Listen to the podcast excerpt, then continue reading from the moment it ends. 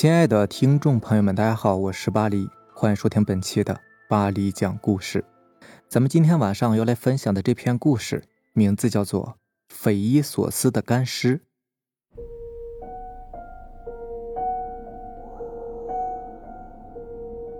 年初在网上看到一则新闻，说是在新疆吐鲁番盆地深处发现了一具干尸，疑似清朝人，保存十分完好。话说新疆的气候条件，尸体确实比较容易风化，出现干尸也不足为奇。今天我给大家讲的故事也是关于干尸的，不过这一次更加的匪夷所思。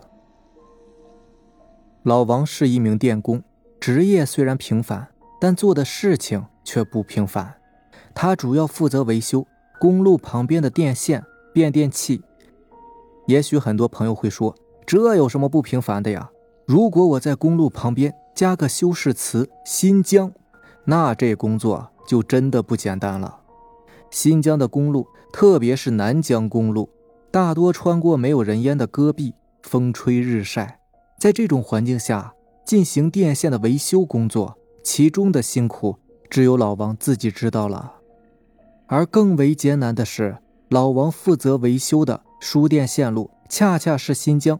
风灾最为严重的地段，托克逊到大河沿一带，这一带的风最大时能把一辆重型卡车吹翻。前两年，一辆火车在这一带行驶时被风吹翻了，还死了好几个人。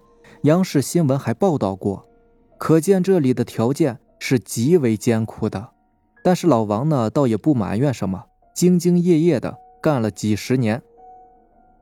那是两千年春的事情了。老王接到任务，他所负责的区段有几个变电器老化了，要去维修。于是老王就带着一个新来的小伙子，开着维修车赶到目的地。大河沿一带，春天正赶上风季。尽管出发之前上级说那里的风还能忍受，但老王开车到了目的地时，还是感受到了。强大的风在戈壁滩上刮着，飞沙走石。老王只能是戴上防风镜。新来的小伙子没有见过这么大的风，吓得在车里不敢出来。老王也是不放心他，所以干脆自己上阵，把他撂在车里了。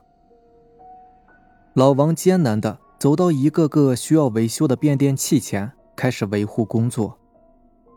不知不觉过去了几个小时。风也稍微小了一点儿。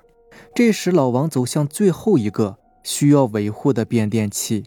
这个变电器离公路稍微有些远，建在一个不高的山坡上。老王咬咬牙，使出最后一点力气，顶着风爬上了光秃秃的山坡。爬上山坡以后，老王拿出工具，准备上电线杆。当他爬到离地三米多的时候，眼角的余光。好像瞄到不远处的地上有个什么东西，黑乎乎的。老王有些近视，没能看清。他首先怀疑是不是什么零件被风刮下来了，于是又爬了下来，向那东西走去。渐渐的靠得近了，老王除下防风镜，眯起双眼仔细一瞧，那黑乎乎的，好像是一个人的头发。老王顿时被吓得魂飞魄散，赶紧朝着山坡下跑去。但这时他已经没有力气了，跑了一段之后就坐下来喘着粗气。待稍微平静一点，强烈的好奇心驱使着老王又继续走向那个黑乎乎的东西跟前，想要看一个究竟。平静下来之后，老王看得更清楚了，那是一具尸体，确切的说是一具干尸。头发很长很黑，可以判定是一具年轻女尸。从衣着上看呢，穿着当代的衣服，应该是死去不久。不过风化成这样也有段年头了。老王只看见了女尸的上半身，下半身好像埋在土里，尸体头朝下，所以看不见脸。这时老王有一种强烈的冲动，想要看一看尸体的脸到底长得什么样。于是壮着胆子用脚把尸体踢了一下，只见那个尸体很轻巧地翻了过来，脸露了出来。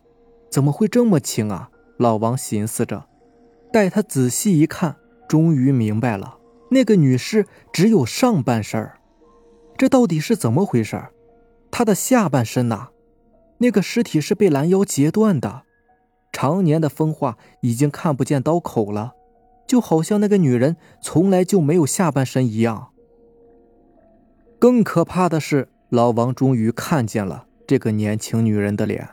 干枯的脸上清清楚楚的可以看见一丝笑容，他怎么会笑呢？这到底是怎么回事？他的身上到底发生了什么？老王完全呆住了，时间好像一下停止了。对讲机的响声打破了沉寂，等在车上的小伙子在催促老王快点老王默默地拿起工具，默默地爬上附近的电线杆默默地完成了工作，然后默默地走回了车子。那天回去是小伙子开的车，老王一路上什么话也没有讲，呆滞地望着远方。小伙子想，他可能是太累了，也没有多管。这事儿后来就完了。老王没有向上级汇报他的见闻，他后来告诉我说，他当初是不想惹麻烦。两千零五年，老王内退了。后来他再也没有去过那一带，安安心心在家养老。他说：“现在他坐车都不敢看车外的电线杆，一看见电线杆，他就会想起那半截年轻的、微笑的干尸。”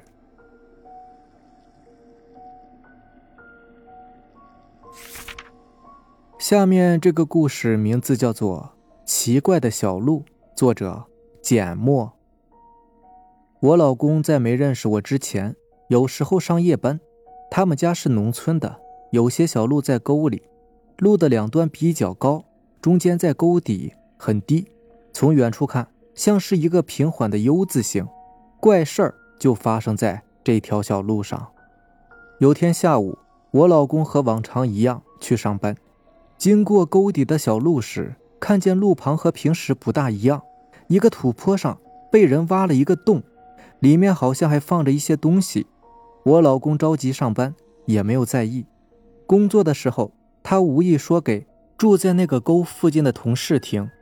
同事听完之后就说：“有人今晚配蛊，也就是结阴婚。”我老公听了之后呢，也没有在意。同事提醒了一句：“你今晚呢，可别从那儿过了，走大路吧。”老公嘿嘿一笑，也没说什么。晚上本来十二点要下班的，因为一点收尾工作还没有做完，直到凌晨一点才彻底忙完。他一看时间也不早了，就想着早点回家，就又走小路了。这下可好，车从高处骑到沟底的时候还好好的，可是到了沟底，车就熄火了。我老公是不信邪的，又试了好几次，结果都是一样。他想，摩托车可能没有油了。就去附近的同事家借点夜晚的农村格外安静，我老公拍了几下门，同事就起来开门了。我老公说了一下大致情况，同事一边把自己摩托车里的油放出来，一边说：“不是我说你啊，你非走那边干什么？要不今晚别走了，来我家吧，将就一晚得了。”我老公拗，接过汽油往自己摩托车里倒完，说道。不了，我还是回家吧。我就不信这个邪。这时候，同事的爸爸也奉劝我老公：“年轻人，别冒险了，还是住我们家吧。”我老公也没说什么，道了谢就走了。然后车好好的从坡上往下骑，就算是不打火，按照惯性应该也能通过沟底的，可就是奇了怪了。这个车到了沟底，就是走不动了。我老公怎么试都不行。后来我老公也烦了，没有办法，只能掉头绕大路回家了。有意思的是，车一掉头，立马就能开动了。一路上也没有遇见什么意外状况，平安的回到家。所以有些事情啊，真的是不由得你信与不信呢。